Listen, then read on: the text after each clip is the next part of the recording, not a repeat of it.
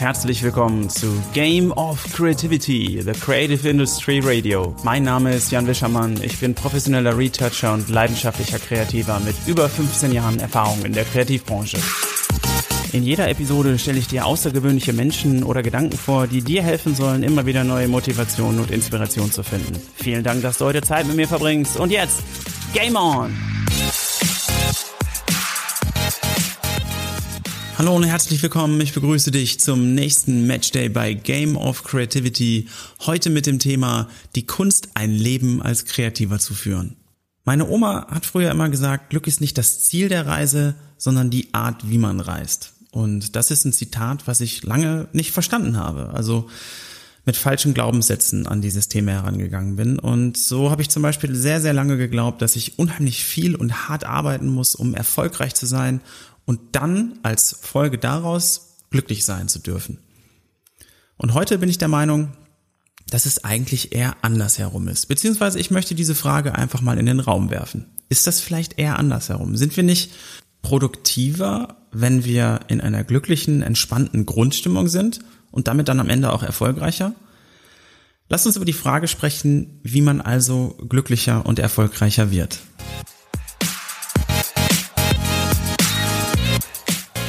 Fakt ist es, dass ein Leben einfacher, positiver, schöner, wertvoller und lustiger ist, wenn du einfach entspannt bist. Und das gilt natürlich insbesondere für Kreative, beziehungsweise für Menschen in kreativen Berufen. Warum ist das so? Lasst uns dazu vielleicht mal darüber sprechen, welche Herausforderungen ein Kreativer eigentlich so jeden Tag in seinem Arbeitsumfeld hat. Dazu habe ich einfach mal die Essenz zusammengelegt, die ich in vielen Gesprächen mit Kollegen und Weggefährten so rauskristallisiert habe. Und ähm, immer wieder wurde gesagt, dass die Arbeit auch oft eine Leidenschaft oder ein Hobby ist. Und das erschwert zunehmend die Trennung von Arbeit und Freizeit. Ein anderes Problem sind enge Deadlines. Ja, also Arbeit oft bis spät in die Nacht, in den Abend wird vorausgesetzt, Kundenbudgets geben einfach nicht mehr her und ähm, generell fehlt da so ein bisschen die Wertschätzung.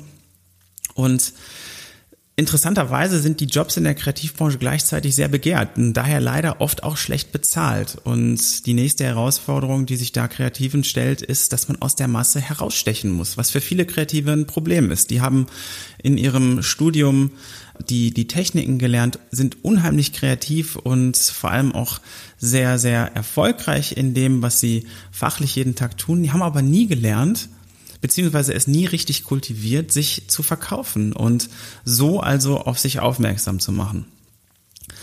Gleichzeitig äh, haben viele Kreative und Agenturen, große wie kleine, häufig auch das Problem, dass ihr Schaffen für viele Kunden nicht greifbar oder messbar ist. Auch da ist es also wieder sehr, sehr wichtig, ähm, seine Leistungen dementsprechend erstmal kommunizieren und dann auch bepreisen und das durchsetzen zu können. Viele Freelancer stehen hier vor einer Herausforderung. Und darüber werden wir natürlich auch nochmal im kommenden sprechen. Ein anderes Thema ist, dass Kreativität auf Knopfdruck verlangt wird. Ideen am Fließband. Und meistens ist das natürlich kundenseitig so. Ja, man hat also wirklich keine Zeit, man hat kein Budget und das, was früher innerhalb von ein paar Wochen realisiert werden durfte, äh, ist heute in ein paar Tagen fällig. Kreativität ist zudem immer subjektiv. Also eine andere Herausforderung da für Kreative ist häufig, dass sie manchmal vergessen, dass sie eigentlich Auftragskünstler sind und im, im Kundeninteresse arbeiten und man sich da hin und wieder einfach auch in seiner persönlichen äh, Leidenschaft, in seinem persönlichen Geschmack zu sehr vielleicht auslebt. Ich persönlich kenne das alles. Ich habe äh, einige dieser Herausforderungen selber erlebt. Ich habe zum Beispiel auch jahrelang als Art Director in so einer Art Legebatterie gearbeitet. Zumindest hat sich das so angefühlt. Ähm, ich habe also in einer wirklich total angenehmen Agentur gearbeitet. Ähm, wir haben interessante Kunden gehabt. Ich habe viel gelernt, aber auch viel gelernt von dem, was ich nicht möchte. Und zwar jede Woche eine neue Ausgabe der gleichen Zeitung zu entwickeln, also einer Kundenzeitung. Ähm, ich habe vier Jahre lang auf einem Kunden mit der Magenta Farbe gearbeitet. Ich kannte jedes äh, Telefon, jeden Rechtstext auswendig und meine kreative Seele hat darunter tatsächlich gelitten. Ich habe immer wieder das Gleiche gemacht. Ich konnte keine anderen spannenden Aufgaben mehr annehmen und ja, also da muss man wirklich aufpassen, ob das das Thema ist, warum man sich eigentlich äh, für einen kreativen Beruf entschieden hat und da dementsprechend gegensteuern. Das habe ich gemacht. Ich habe damals das Team gewechselt, ich habe neue Kunden bedient, aber auch da habe ich gemerkt, ähm, mir fehlt die Erfüllung. Ich habe die Perspektive, ähm, beziehungsweise die langfristige Perspektive, die mich glücklich macht auf meinem Weg als Kreativer äh, in dieser Agentur, beziehungsweise in Agenturen, so in dieser Konstellation einfach nicht mehr gesehen und habe festgestellt, dass ich dem vorgeschriebenen Pfad nicht mehr folgen möchte und selber meinen Weg gehen möchte. Habe mich dazu ähm, mit vielen, vielen Leuten unterhalten, die bereits selbstständig sind, die äh, erfolgreiche Unternehmer sind und ähm, habe mich damals dann äh, im Jahr 2009 entschieden, mich selbstständig zu machen. Das war eine wirklich wichtige Entscheidung, vor allem weil da meine bewusste persönliche Weiterentwicklung eigentlich erst richtig gestartet hat. Und heute ziehe ich meine komplette Energie und meine Motivation aus steter Weiterentwicklung. Ich bin niemals fertig und davon bin ich absolut überzeugt. Und wenn ich eine Sache kann, dann suche ich mir die nächste, um darin gut zu werden, beziehungsweise meine Erfahrungen zu machen. Lasst uns an dieser Stelle einfach mal taktisch werden. Ich habe gelernt, dass Erfolg nicht einfach ist, dass besonders große Erfolge erfordern, dass du wirklich viel dafür tust. Und das ist so ein bisschen die Polarität des Lebens. Du kannst nicht auf der einen Seite ein großes Ziel haben, aber auf der anderen Seite die Zeit dafür nicht ähm, aufbringen wollen, die es einfach benötigt, um diese Sache zu beherrschen. Ein ganz wichtiger Punkt ist, keine Angst zu haben, zu scheitern. Es gibt im Leben sowieso keine Garantie und für viele erfolgreiche Menschen bedeutet Scheitern einfach nur ausprobieren. Ich habe ausprobiert, das einfach mal auszuprobieren. Es hat wunderbar funktioniert und ich habe festgestellt, dass dieses Zitat, was es da gibt, Unternehmen sind Spielplätze für Erwachsene, sehr, sehr viel Wahrheit hat. Ganz wichtig, höre auf deine Intuition. Viele Leute haben heute einfach verlernt, auf ihre innere Stimme zu hören und sie glauben, dass andere die Antworten für sie haben. Schau nicht zurück, verschwende deine Zeit nicht mit Zweifeln, triff deine Entscheidung und zieh sie durch, weil nichts gemacht hast du sowieso schon. Also ändert sich nichts. Wir haben darüber gesprochen, wie wichtig es ist, glücklich zu sein. Und wie werde ich denn jetzt glücklicher in meinem Leben als Kreativer? Kommen wir nochmal auf das Zitat zurück. Glück ist nicht das Ziel der Reise, sondern die Art, wie man reist. Wie kannst du also reisen? Eine Sache, die ich persönlich als sehr, sehr hilfreich empfunden habe, war, mir immer Top-Mentoren zu suchen. Menschen, die dich ein Stück weit auf deiner Reise begleiten, die gegebenenfalls schon da sind, wo du hin möchtest, von denen du lernen kannst und vor allem von denen du ehrliches Feedback bekommst, an dem du wachsen kannst. Eine Entscheidung, die mich persönlich weitergebracht hat und die mir unheimlich viel gibt, ist eine Routine in meinen Tag zu integrieren, mit der ich für mich in den Tag starten kann. Sprich, erst dann wirklich an zu sein äh, und empfänglich zu sein für Kommunikation mit anderen, wenn ich persönlich im Tag angekommen bin. Das führt einfach dazu, dass ich einen besseren Fokus habe und klarer und entspannter im Kopf bin. Auf dieses Thema werde ich in einer der kommenden Episoden aber nochmal sehr, sehr viel detaillierter eingehen und möchte jetzt an dieser Stelle zu dem nächsten Punkt kommen, nämlich die positive Konditionierung. Was heißt das? Wir sind jeden Tag von negativen Einflüssen umgeben. Du musst ja nur mal die Nachrichten anmachen und hast eigentlich direkt Kriegsszenarien und Katastrophen vor dir. Und ein Weg, mit dem umzugehen, ist mit dem Journaling anzufangen. Ich weiß nicht, ob du davon schon mal gehört hast. Das ist eine Art Tagebuch.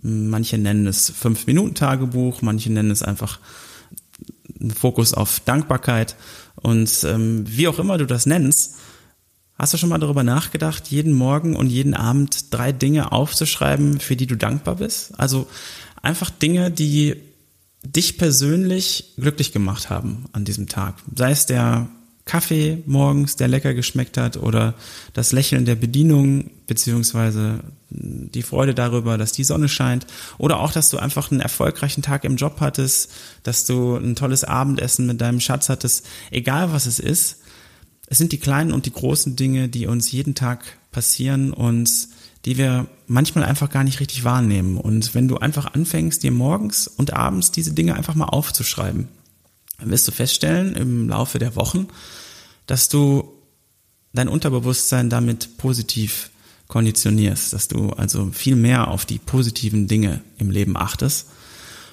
Ein weiterer Punkt ist, dass du deine Ziele und Wünsche klar formulierst und aufschreibst.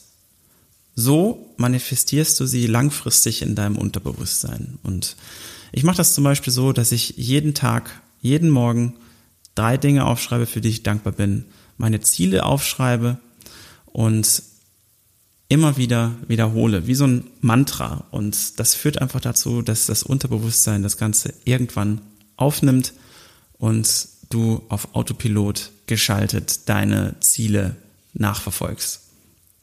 Eine Sache, die nahtlos anschließt an die positive Konditionierung, ist eine digitale Diät.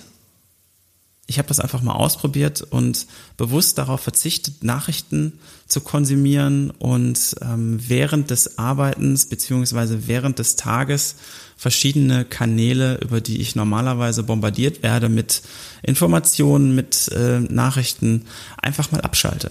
Sprich, bestimmte Zeiten nur nutze, um digitale Kommunikation zu betreiben. Also bestimmte Zeiten, an denen ich E-Mails lese und beantworte, bestimmte Zeiten, an denen ich WhatsApp nutze, bestimmte Zeiten, an denen ich Facebook, Instagram und Nachrichten konsumiere.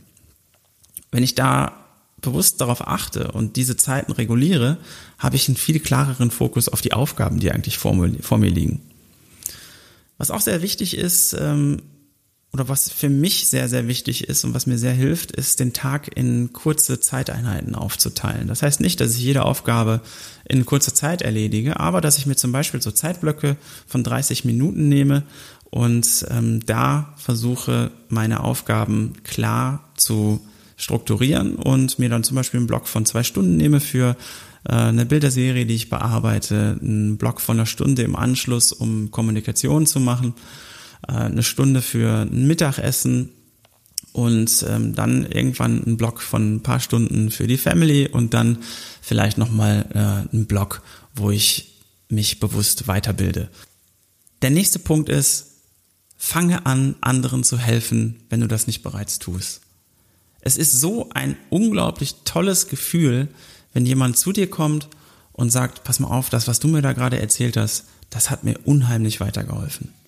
Und du weißt ja gar nicht, ähm, wie die anderen Menschen denken und was vielleicht gerade da fehlt. Also halt nicht zurück mit deinen Gedanken, teile die, teile dein Wissen und du wirst feststellen, wie schön dieses Gefühl einfach ist, wenn du merkst, dass das, was du teilst, aufgenommen wird und du jemandem damit eine Freude gemacht hast oder geholfen hast.